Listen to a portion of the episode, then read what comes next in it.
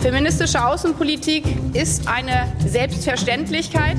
Wer regiert Deutschland? Mit der Waffe an der Schläfe lässt sich nicht verhandeln. Machtwechsel. Wir sind ja nicht in die Regierung eingetreten, um beliebt zu werden. Sie verlieren mittlerweile, Herr Bundeskanzler, den Bezug zur Realität in unserem Land. Machtwechsel. Mit Dagmar Rosenfeld und Robin Alexander.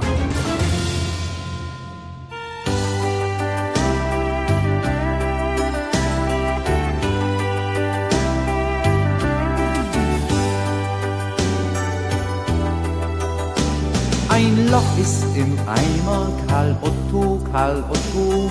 Ein Loch ist im Eimer, Karl Otto, ein Loch. Verstopf es, oh Henry, oh Henry, oh Henry, verstopf es, oh Henry, mach's dicht. Ein Loch ist im Bundeshaushalt und die Frage, wie das nun gestopft werden soll, könnte dazu führen, dass am Ende die Ampelkoalition im Eimer ist. Im Vergleich zu dem, was der Regierung nach dem Richterspruch aus Karlsruhe bevorsteht, ist der Streit um das Heizungsgesetz ein Ponyhof gewesen. Jetzt, wo 60 Milliarden Euro für den Klima- und Transformationsfonds fehlen, ist Rodeo angesagt. Das Bundesverfassungsgericht hat die Umschichtung des zweiten Nachtragshaushaltes von 2021 für nichtig erklärt, insbesondere wegen des Verstoßes gegen die Schuldenbremse.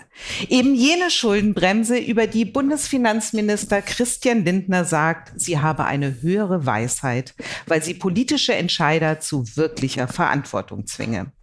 Nun ist es nicht höhere Gewalt, sondern das höchste Gericht, das die Ampel zwingt, der Schuldenbremse gerecht zu werden.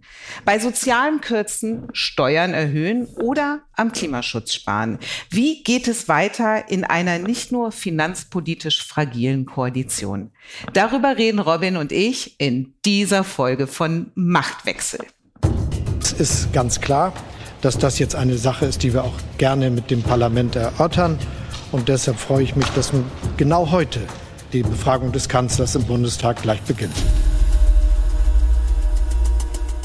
Sein Humor hat Olaf Scholz offenbar nicht verloren. Das war das Statement kurz nachdem das Verfassungsgerichtsurteil bekannt geworden ist. Und wie es der Zufall so wollte, stand danach die Regierungsbefragung im Bundestag an, wo er Rede und Antwort stehen musste. Ähm, ein hartes Urteil, was eigentlich für große Nervosität sorgen sollte und ein demonstrativ gelassener Kanzler. Robin, ist Olaf Scholz wirklich so eine coole Sau? Der ehemalige US-Präsident John F. Kennedy wurde von der CIA ermordet. Und die Bundesrepublik Deutschland ist eine GmbH. Mehr als 30 Prozent der Deutschen glauben an diese oder andere Erzählungen. Die Frage ist nur, warum? Unter anderem darum geht es in unserem Podcast Alles Verschwörung.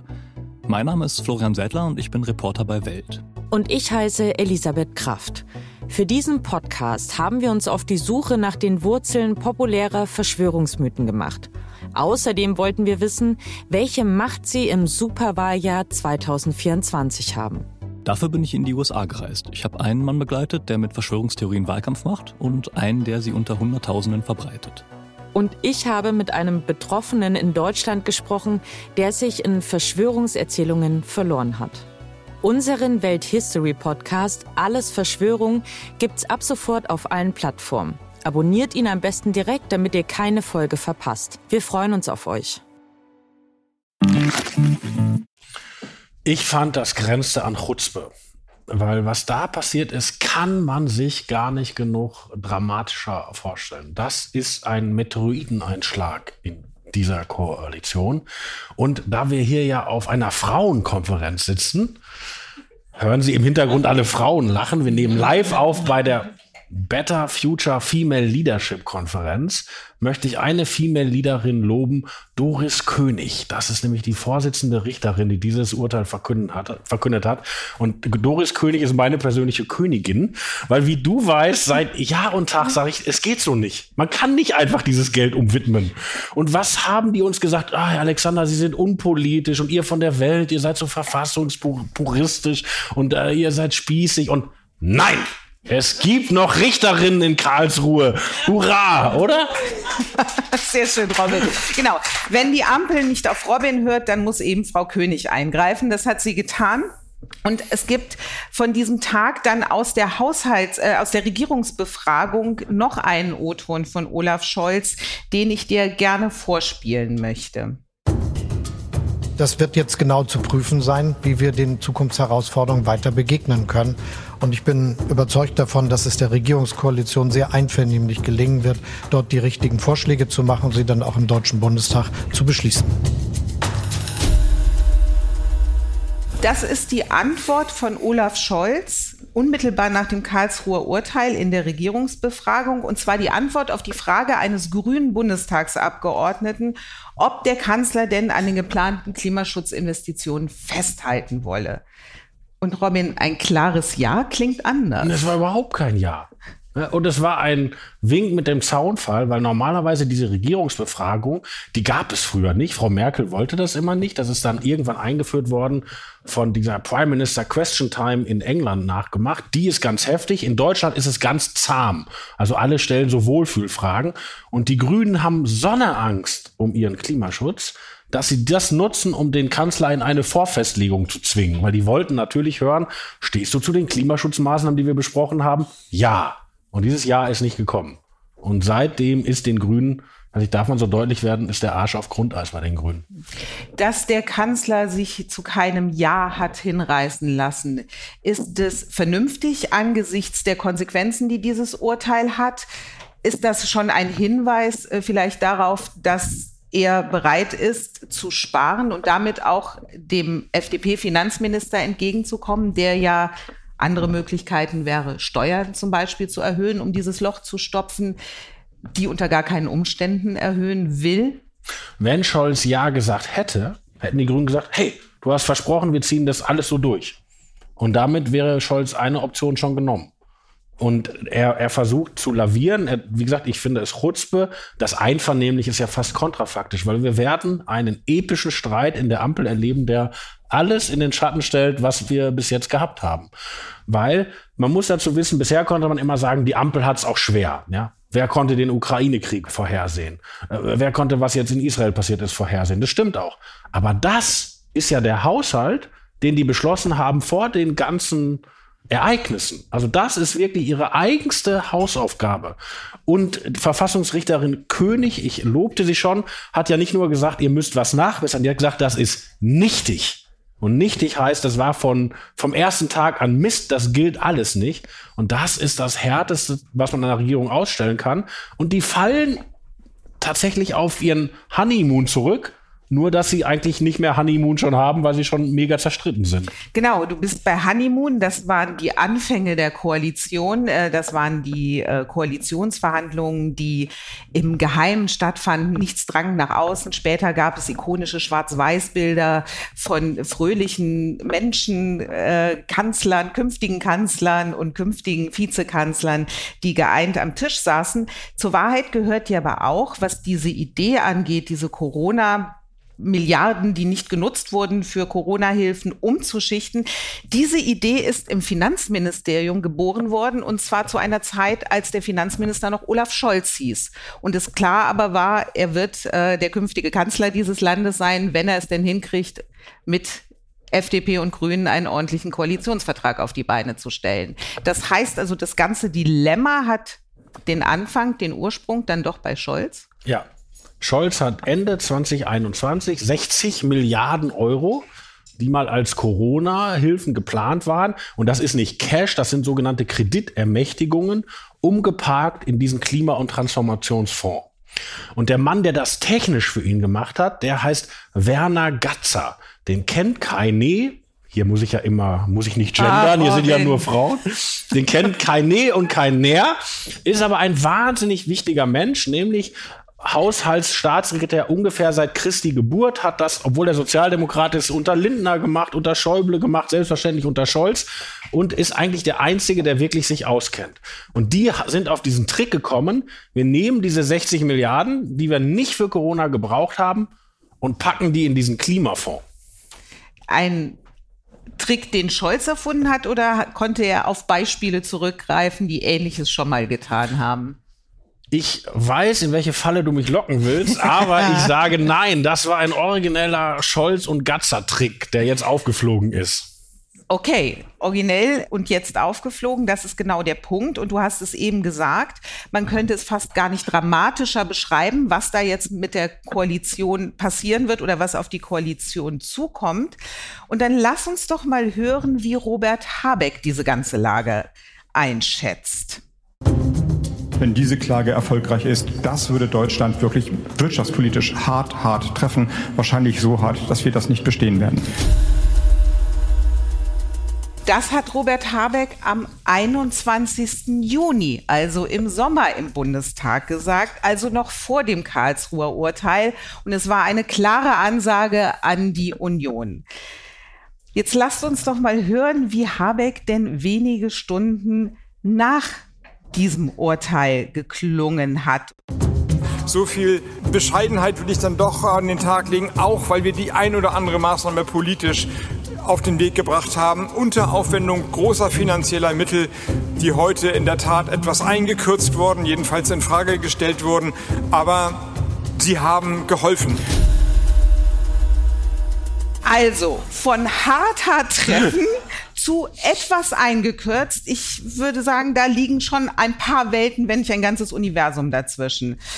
Robin, hält Habeck die Leute wirklich für so doof, dass sie ihm jetzt glauben, wenn er sagt, es ist ein bisschen Einkürzung und nicht dramatisch, nachdem er ja selber vorher das, glaube ich, realistischere Szenario aufgemacht hat, dass es zumindest die Ampel hart, hart treffen wird. Wir hatten ja schon einen kontrafaktischen Olaf Scholz. Das kommt aber öfter vor, weil Olaf Scholz denkt ja, er, er, er muss einfach Ruhe ausstrahlen die Leute hören nicht genau hin. Wenn Habeck offensichtlichen Unsinn erzählt, dann ist immer irgendwas Schlimmes passiert. Weil Habeck hat ja den, die Philosophie, er kann uns alle mitnehmen, er kann uns alles erklären. Und das klappt ja auch oft. Denken Sie an das gute Video zu Israel neulich. Und wenn Habeck uns offensichtlich einen Bären aufbindet, dann muss er wirklich verzweifelt sein. Und ich glaube, das ist er was diesen Klima- und Transformationsfonds angeht, ähm, auch da möchte ich einen Habeck-O-Ton vorspielen, der uns nochmal erklärt. Du kannst auch mal einen Podcast mit Habeck aufnehmen. Also ich dränge mich nicht auf, wenn du. Robin. ich weiß.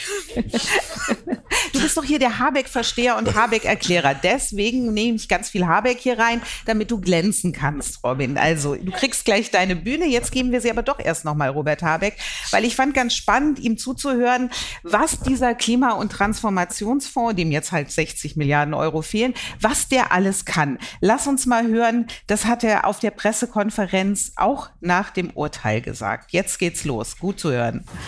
Der Klima- und Transformationsfonds unterstützt die Bürgerinnen und Bürger und die deutsche Wirtschaft in vielfältiger Weise. Ich nenne ein paar Beispiele. Die Übernahme der EEG-Umlage und damit die Senkung der Stromkosten für alle Verbraucherinnen und Verbraucher von normalen Bürgerinnen und Bürgern bis zum, über den deutschen Mittelstand bis zur Industrie. Die Förderung von Gebäudesanierung, Fenstertüren, Dämmung oder eben auch Wärmemittel. Die Förderung von E-Mobilität inklusive der Ladesäuleninfrastruktur die Möglichkeit, kommunale Wärmewende voranzubringen, beispielsweise indem Geothermieprojekte unterstützt werden oder Fernwärmesysteme ausgebaut werden oder auch die Baufinanzierung, beispielsweise die Beschlüsse des Baugipfels. So, also dieser Fonds kann offenbar eine ganze Menge. Habeck kam gar nicht mehr aus dem Aufzählen raus. Was er in diesen Aufzählungen aber vergessen hat, ist, dass dieser Fonds ja mal ursprünglich aufgesetzt worden ist, um das Klimageld für die Bürger zu finanzieren, das die Ampel mal in Aussicht gestellt hat. Und was er auch nicht gesagt hat, ist, dass aus diesem Fonds mittlerweile Chipfabriken subventioniert werden, damit sie sich in Deutschland ansiedeln. Und was er auch nicht gesagt hat, ist, dass energieintensiven Unternehmen die CO2-Kosten aus diesem Fonds erstattet werden. So, und jetzt kommst du nämlich, Robin. Du hast über diesen Fonds gesagt in einem Kommentar in der Welt am Sonntag, dieser Fonds ist Robert Habecks Privatschatulle. Was meinst du damit? Die Privatschatulle kommt aus der Geschichte. Das war, als es schon Parlamente gab, und es gab aber auch noch Könige, da bestimmten die Parlamente, was so ausgegeben wird, aber die Könige hatten so ein kleines Budget, womit die machen konnten, was sie wollten. Das war die sogenannte Privatschatulle. Und äh, Friedrich der Große hat daraus äh, schöne Tabakdosen bestellt und Kaiser Wilhelm hat äh, einen Preis für den äh, fortschrittlichsten deutschen Flugzeugmotor daraus ausgelobt. Aber diese Idee, dass man auch noch einen hat, der einfach machen kann, was er, man will mit dem Geld, neben dem normalen Haushaltsführung, das ist etwas Vormodernes, auch wenn wir uns das vielleicht alle wünschen. Und äh, dieser Klimafonds ist zu Habecks Privatschatulle geworden. Und das ist, glaube ich, das Problem, was Frau König vom Verfassungsgericht jetzt versenkt hat. Und um nochmal nachzuzeichnen, wie das entstanden ist. Ich glaube, da hinten wird geschwätzt, Dagmar, oder? Da hinten schwätzt jemand. Kannst du Das mal ist, mahnen? das ist interessiertes Murmeln. Ach so. Hallo, Sie da an Tisch 4. Ja, genau Sie. Psst. Also, wie ist das Kind in den Brunnen gefallen? In den Koalitionsverhandlungen hatten die Grünen eine Idee, wir müssen unsere Wirtschaft klimaneutral umbauen. Ist ja eine ungemein sympathische Idee, kostet aber viel Geld. Und die FDP hatte auch eine Idee, nämlich wir halten die Schuldenbremse ein und machen keine Steuererhöhung. Auch sehr sympathisch. Und normalerweise hätten die jetzt sich einigen müssen, was machen wir? Streichen wir woanders, verzichten wir auf Sozialpolitik oder streichen wir Subventionen. Aber diesen Tort der harten Einigung wollte ihn Olaf Scholz nicht antun und hat gesagt, wenn ihr mich zum Kanzler wählt, ich habe da einen schönen Fonds, da können wir beides machen. So, und da, so ist dieser Klima- und Transformationsfonds entstanden. 60 Milliarden umgewidmet. Da fließt viel mehr Geld rein, nämlich alles, was durch den CO2-Preis entsteht. Also wenn wir tanken, wenn wir heizen, wenn du Industriezertifikate brauchst, dann kommt immer mehr Geld. Der ist über 200 Milliarden. Und im, die Union hat sofort geklagt und im November vergangenen Jahres gab es eine Eilentscheidung des Verfassungsgerichts, die gesagt haben, macht erstmal weiter, aber im Blick darauf, wenn wir euch das jetzt weghauen in der aktuellen Situation mit der Ukraine und den Energiepreisen, ähm, das äh, hauen wir euch nicht einfach mal so weg.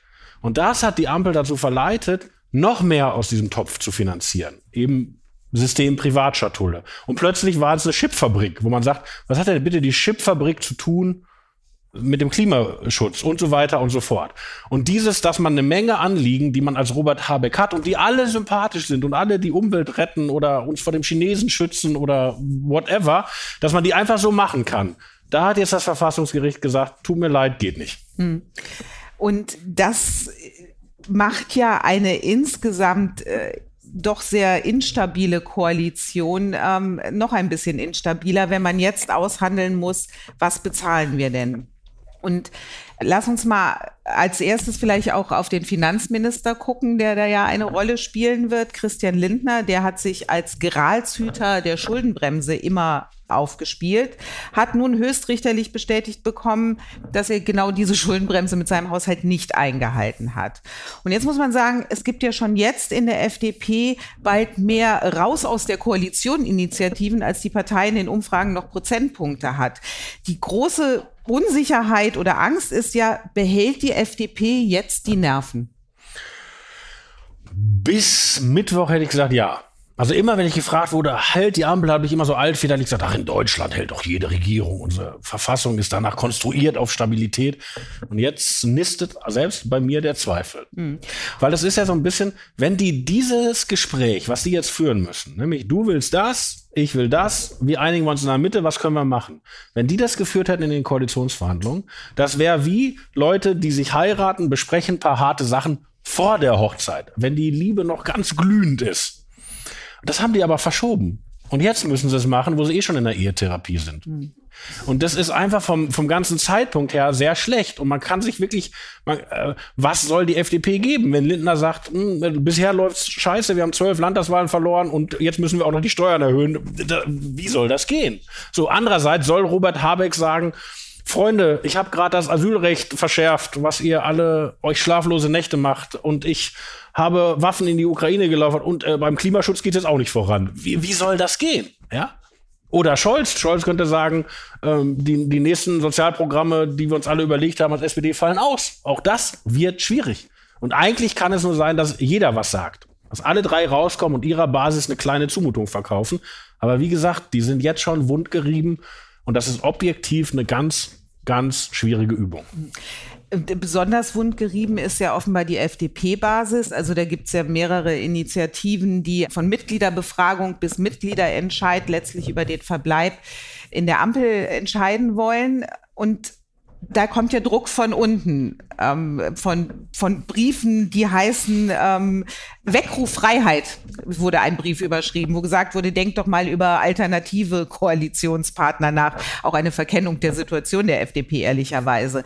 Aber man muss doch sagen, da, da macht sich auch in der Basis etwas breit, was ich bezeichnen würde als den Geist, den die Parteiführung gerufen hat, der bekommt nun Beine, weil eine Parteispitze, die ja ganz lange immer wieder deutlich gemacht hat, was für eine Last diese Koalition ist, dass man eigentlich in dieser Koalition lieber gar nicht sein möchte, die muss sich ja nicht wundern, wenn es da angesichts dieser Umfragewerte dann auch noch solche Fluchtreflexe gibt. Und ich finde ein Beispiel, Christian Lindner ist vor kurzem äh, in der Schweiz zu Besuch gewesen und hat dort an der Uni in Luzern gesagt, in Deutschland zwängen ihn die politischen Realitäten mit Grünen und SPD zu regieren und er freue sich hier in der Schweiz die Luft der Freiheit zu atmen. Da musste doch nicht wundern, wenn deine Basis auch findet, irgendwie wir müssen raus aus dieser Koalition, weil sie uns total einengt und nicht zum Erfolg führt. Ist seltsam, dass du den O-Ton nicht einspielst, wo du dreimal Habeck hattest. Aber er hat ja auch noch gesagt, ähm, er freut sich im, im Land von. bin ich ganz gut. ja. Er hat auch noch gesagt, er freut sich äh, nicht im Land Hegels zu sein, sondern im Land, wo Wilhelm Tell. Aber das war schon ein seltsamer Beitrag, weil eigentlich, wenn ein deutscher Finanzminister in die Schweiz fährt, da muss er sagen, läuft super bei uns, kommt alle, investiert. so, also der kann eigentlich. Aber deutsche Finanzminister schicken auch schon mal die Kavallerie in die Schweiz Ja, oder drohen aber- zumindest auch kein- ja. damit. Also ich glaube, dass die FDP tatsächlich das von dir beschriebene Problem hat. Sie hat allerdings einen großen Vorteil. Sie hat keinen Parteitag vor der Nase. Das heißt, die von dir zu Recht zitierten Rebellen müssen schon eine Mitgliederbefragung aufstellen. Aber man hat nicht diese emotionale Halle. Die haben aber die Grünen nächstes Wochenende. So, und Nächstes Wochenende Grünen Parteitag. Und da werden die Leute, die schon versucht haben, Olaf Scholz im Bundestag zur Festlegung zu zwingen, natürlich Robert Habeck und Annalena Baerbock zwingen zu sagen, kein Jota Klimaschutz darf aufgegeben werden, weil die Welt brennt. Und schlimmerweise stimmt es ja sogar. So. Und wie soll die, sollen die Grünen darüber kommen, ohne eine maximale Festlegung äh, alles zu verteidigen? Und wenn sie sich aber festlegen, wie sollen sie den Deal mit der FDP machen, den sie brauchen? Und Olaf Scholz genauso, der hat auch noch seinen Parteitag. Und auf seinem Parteitag haben die Leute ihm im Leitantrag geschrieben, wir brauchen ganz tolle Steuererhöhungen. Ja? Und wie soll er ihnen sagen, ihr könnt beschließen, was ihr wollt, aber in meiner Koalition gibt's das nicht. Stattdessen kürzen wir bei den Leuten, die es vielleicht brauchen. Das finden Sozialdemokraten auch schwierig. Also eine objektiv schlimme Situation, aber nicht nur für die Ampel. jetzt bin ich gespannt. Bevor wir hier hinkamen, kam die Nachricht, dass die Landesregierung von Schleswig-Holstein den Haushaltsnotstand erklärt hat. In Schleswig-Holstein regiert der nette Herr Günther mit der netten Frau Heinold von den Grünen.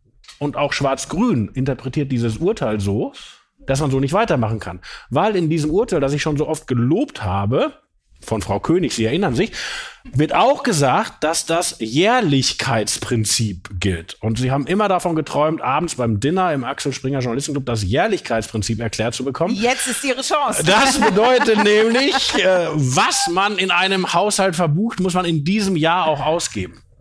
Und die Ampel mit ihren tollen Fonds hat gesagt, wir nehmen jetzt ganz viel Geld auf und ballern es die nächsten vier Jahre raus. Aber die in Schleswig-Holstein haben es auch so gemacht. Und andere Landesregierungen auch. Also auf allen staatlichen Ebenen sind Regierungen auf die Idee gekommen, in der Krise leihen wir uns ganz viel Geld, um über die nächsten Jahre zu kommen. Und all das steht jetzt wegen dieses Urteils in Frage. Das heißt, die Bundes-CDU hat ihren Landes-CDU und ihren Ministerpräsidenten eigentlich einen Bärendienst erwiesen mit der Klage? Ich finde, diese Klage musste kommen, weil dieses Manöver war offensichtlich gegen den Geist der Schuldenbremse. Aber ich habe mich da schon so, äh, ich will jetzt nicht sagen reingeritten, weil ich hatte ja recht, aber ich habe mich so festgelegt. Aber das ist tatsächlich ein Robin Urteil. hatte recht. Das, nochmal ist ein Urteil, das äh, äh, unsere wirklich unsere Politik bis in die Grundfesten erschüttert. Und es wird auch eine Bewegung geben, die sagt, alles Mist, wir versuchen gar nicht die Haushalte in Ordnung zu bringen, wir schaffen die Schuldenbremse ab. Diese Bewegung werden wir in den nächsten Tagen sehen und die wird stürmisch und laut werden. Diese Bewegung, also die Debatte über die Schuldenbremse hat es ja schon seit Monaten gibt es die. Ähm, eine Reform der Schuldenbremse nennt man das jetzt gerne. Also die SPD hat es in ihren Leitantrag für ihren Parteitag, der demnächst kommt, festgeschrieben. Robert Habeck hat vor kurzem seine Industriestrategie vorgestellt für die nächsten Jahre und hat auch da gesagt, die Schuldenbremse ist so, wie sie ist, nicht mehr zeitgemäß. Es gibt auch Ökonomen wie äh, Michael Hüter vom Arbeitgebernahen Wirtschaftsinstitut, der sagt, die Schuldenbremse muss reformiert werden. Der hätte gerne die goldene Regel zurück. Die gab es mal bis 2010. Die hieß, du kannst Schulden machen, wenn du investierst. So. Ich weiß eine super Anekdote zur goldenen Regel. Okay, erzähl. Die ist aber noch, die führt in die Berliner Landespolitik. Okay, pass, dann erzähl du deine Anekdote zur goldenen Regel und ich, ich komme gleich Gesichter. zurück auf meine ähm, Frage, was die Schuldenbremse angeht. Berlin war früher die verschuldetste Stadt, äh, ich glaube jenseits von Athen oder Lateinamerika. Und der Finanzsenator hieß Thilo Sarrazin, der später in anderen Zusammenhängen bekannt wurde. Und der war der Chef einer rot-roten Landesregierung. Und was immer man gegen Thilo Sarrazin anführen kann, er war ein Mann der ehrlichen Worte. Und ich erinnere mich an eine Parlamentsdebatte, wo ich als kleiner Landespolitikreporter auf der Tribüne saß und der Oppositionsführer, ein Grüner, sagte, dieser Haushalt ist offensichtlich verfassungswidrig. Nämlich, weil die Ausgaben höher waren als die Investitionen. Deine goldene Regel. Und dazu muss sich der Finanzsenator verhalten. Und Tilo Sarrazin ging ans Rednerpult und sagte, ja. Und setzte sich wieder. Und auf der Regierungsbank saß der regierende Bürgermeister, ein gewisser Klaus Wowereit, und rief aus, was? War völlig geschockt, weil wenn der Finanzsenator sagt, wir äh, machen einen verfassungswidrigen Haushalt, ist der natürlich auch im Gericht sofort vorbei. So. Riesenaufruhr, Krisensitzung Senat und dann ging Wowereit zum Rednerpult und sagte, für den ganzen Senat stelle ich fest, der Haushalt ist verfassungsgemäß. Und damit kommen die durch. Und warum habe ich diese Geschichte von lange her erzählt? Weil selbst wenn der Finanzsenator, also der Finanzminister selber zugibt, dass die goldene Regel gebrochen ist, kommt man damit durch. Also die goldene Regel hat nie funktioniert und sie wird auch nicht nach ihrer Wiedereinführung funktionieren. Beim Tanken Geld sparen oder Punkte sammeln? Entscheiden Sie selbst. Jetzt neu bei Shell. Als Club Smart Mitglied können Sie exklusiv auswählen, ob Sie 2 Cent pro Liter sparen oder 2 Shell Club Smart Punkte pro Liter sammeln möchten. Gilt nur bei Tankungen von Shell Fuel Safe Kraftstoffen, Benzin und Diesel an allen teilnehmenden Shell Stationen in Deutschland. Ganz einfach die Shell App laden und registrieren. Die Standardeinstellung ist Punkte sammeln, die Wahleinstellung ist der Rabatt. Tankkartenkunden erhalten immer Punkte. Mehr Informationen auf shell.de slash Rabatte minus erhalten. Okay, Robin hat recht, das ist immer so ein fester Bestandteil hier bei uns im Podcast, eigene Kategorie. Ähm, ich wollte aber, du hast ja gesagt, es wird jetzt eine Debatte über die Schuldenbremse geben. Bisher hat die CDU sehr eindeutig gesagt, mit ihr wird es das eben nicht geben. Also du brauchst ja eine Zweidrittelmehrheit, wenn du an die Schuldenbremse ran willst. Und da hat die CDU gesagt, nö. Also Friedrich Merz zumindest und Alexander Dobrindt genauso laut. Glaubst du, das ändert sich noch, wenn jetzt die eigenen Ministerpräsidenten sozusagen auch vor dem Problem stehen? Jetzt mache ich was, was Dagmar hasst. Ich sage jetzt, stell dich mal in die Schuhe von Friedrich Merz. das ist die andere Kategorie, dieser Podcast Robin in den Schuhen von Friedrich Merz. Das kann er auch sehr gut. Also jetzt mach den Friedrich Merz-Versteher. Naja, wenn die Ampel gesagt hätte, zu Anfang der Legislaturperiode, schau, Klimawandel, wir müssen was machen. Lass uns drüber reden, wie wir die Schuldenbremse modifizieren, dass wir gezielt die Industrie transformieren können. Da hätte doch selbst ein Friedrich Merz nicht sagen können, mit euch rede ich nicht. Er hätte reden müssen, weil er kann ja nicht sagen, gibt keinen Klimawandel.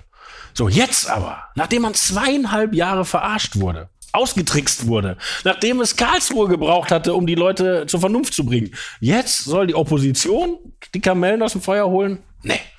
Da kann ich Friedrich Merz verstehen und da wird es auch keine Mehrheit in der CDU für geben.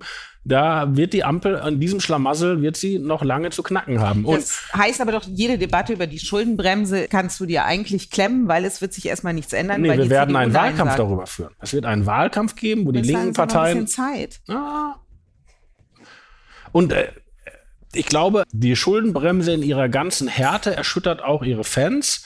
Wenn du zum Beispiel heute gelesen hast, Lars Feld, das ist der Ökonom des Vertrauens von Christian Lindner, der hat gesagt, es ist meines Erachtens zu früh die Schuldenbremse mit solchen Maßnahmen zu lockern. Also zu früh. Das ist ja der Wink mit dem Zaunfall. Irgendwann können wir auch als FDP reden.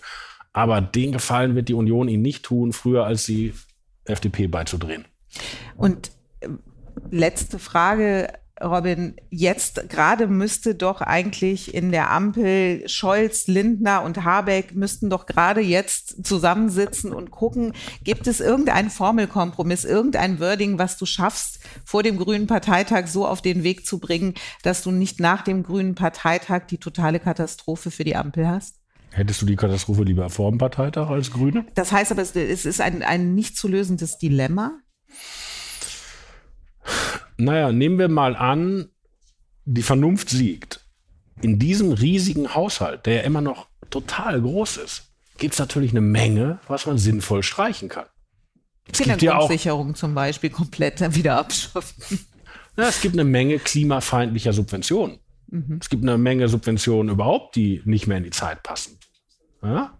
Also das ist ja nicht so, dass da jeder Cent unbedingt gebraucht würde. Und das ist ja in den letzten Jahren auch ständig gewachsen.